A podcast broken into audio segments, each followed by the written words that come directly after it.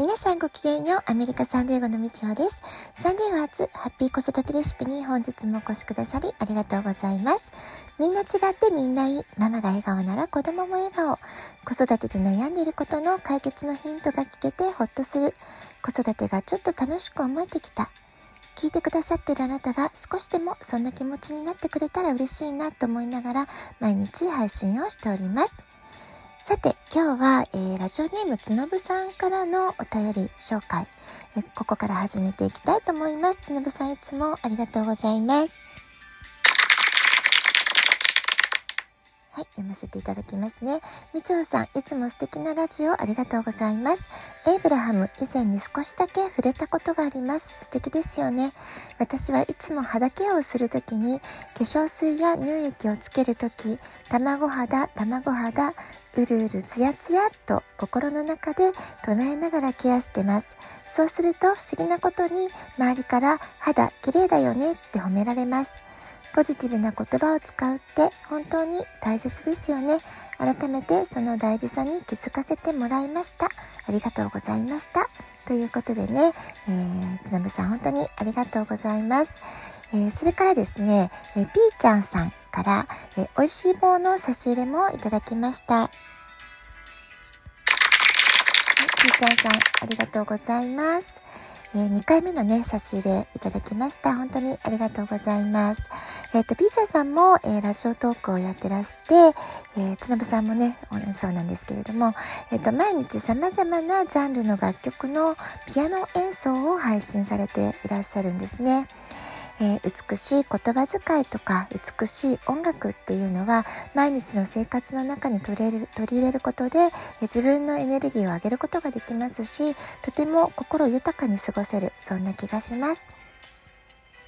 えー、言葉も音楽も全ては波動ですから自分が心地いいな美しいな素敵だなっていうそう思えるねバイブレーションを生活の中にぜひ取り入れていきましょう。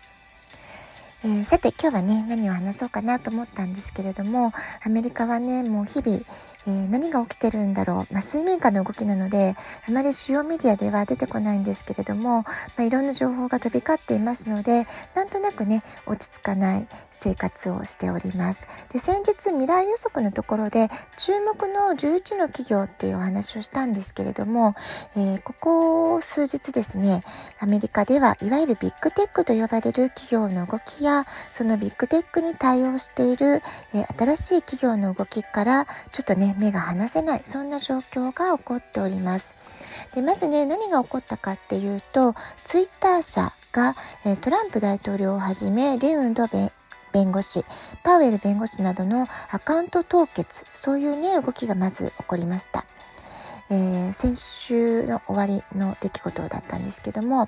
でツイッターが情報統制をしてるとか検閲をしてるっていうのはねもうかなりあからさまに分かっていたことなのでまあそこはね驚くことでもなかったといえばなかったんですけれども改めてねその大統領とか、えー、政府の要人と言われるような人たちのアカウントをね問答無用で、えー、停止したり凍結したりっていうのはね、えー、自由の国国アメリカで本当にこんなことが起きてるんだろうかってちょっとね驚きますよね、え言論の自由がないってことを見せつけられているそんな事件でした。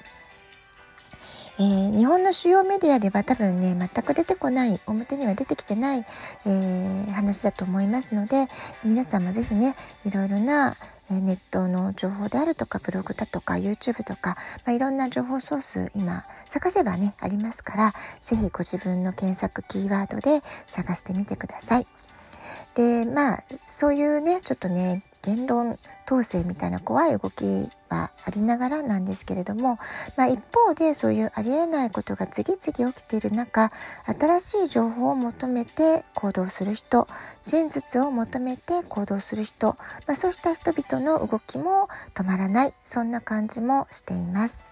えツイッターからパーラーへという新しいプラットフォームへ乗り換える人たちもすでにね大量に発生しております。で私も、まあ、ツイッターも使えていますし今も使ってはいるんですけれどもパーラーのねアカウントどんなものだろうってことで作ったんですけれどもこのパーラーもですね1月10日までは一応パソコンからだと使えていたんですけれども、え、11日から全くアクセスができなくなってしまいました。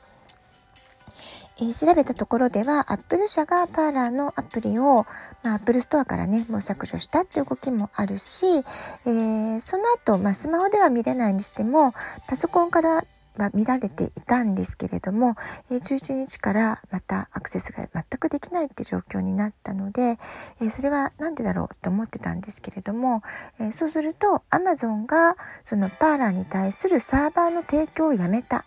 まあ、そういうね情報も出てきました。えー、GAFA と呼ばれてるね Google、えー、Amazon、えー、Apple Facebook、まあ、そういったねビッグテックと呼ばれる会社が全部その、えー、情報封鎖をしようとしてるそういう動きが起こってるんですね。でパーラーがシャットダウンされたってこともかなりね大きなニュースにはなったんですけれどもじゃあどうするかっていうことで今度はテレグラムであるとかギャブというような別なプラットフォームへまたね人々の動きがどんどんどんどん流れていってるんですね。1月11日時点の情報でお伝えしますと、パーラーにビッグテックから締め出されたため、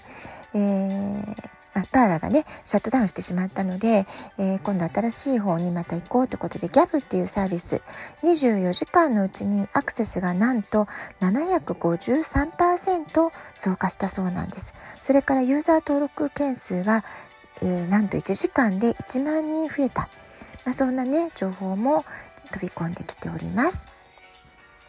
えー、ギャブの CEO は、えー、どこかの企業にサーバーを借りるという形ではなくて、えー、独自サーバーを10台追加してこのユーザー登録の増加だとか、えー、アクセスの急増にきちんと対応していくっていう、まあ、そういうね声明も出されています。えー、ビッグテックが情報遮断できないようにアプリストアの検閲を回避するためのギャブ電話このね、え独自の電話のルートも開発を進めていく、まあ、そういうね話も出ています。それからですねこの検閲だとか言論の自由がない、まあ、そういったことに嫌気をさしたビッグテックの幹部社員が、えギャブなどの新しいえ SNS の方のね、えー、そこに人材流出がもう始まってるんじゃないかそんな話も出てきています。それからね Facebook や Twitter の株価が下がったり、まあ、こんな動きもあります。まあ、本当に今私たちの目の前で起きていることは、まあ、事実は小説よりきなりって言葉もありますけれどもまさにそんな感じがします。これは SF 小説やスパイ映画の話では決してなく今私たち現代を生きるアメリカの社会で現実に起こっていることなんです。え陰と陽、光と影、風の時代の始まりはしばらく混乱が続くっていうお話をね、年明け早々に私もこのラジオトークでしたばっかりなんですけれども、まさにその1月はまだ嵐が起こっている終われの状況という感じがします。まああの、私ね、毎朝朝散歩してる限りにおいては私の生活は本当に穏やかでいつもと何も変わりなくって平和そのもの青い空青い海、えー、美しい太陽の日差し、えー、すごい幸せだなと思って生活してるんですけれども、えー、ひとたびねネットでいろんな情報に触れるとなんかすごいことが起こってるなっていうふうなことを日々感じております。ただやはりね感情が引きずられないように、えー、客観的に冷静に情報収集をしつつ、えー、自分の身は自分で守るそんなね覚悟を持ちながら今自分にできることは何かな、まあ、そういったことをね淡々と考えてできることをやっていきたいなっていうふうに思っています。えー、あなたはどこでどんな生活をしていらっしゃるでしょうか、えー、とにかくね心穏やかにいつも、えー、自分をハッピーな状態に持っていけるように、え美しい言葉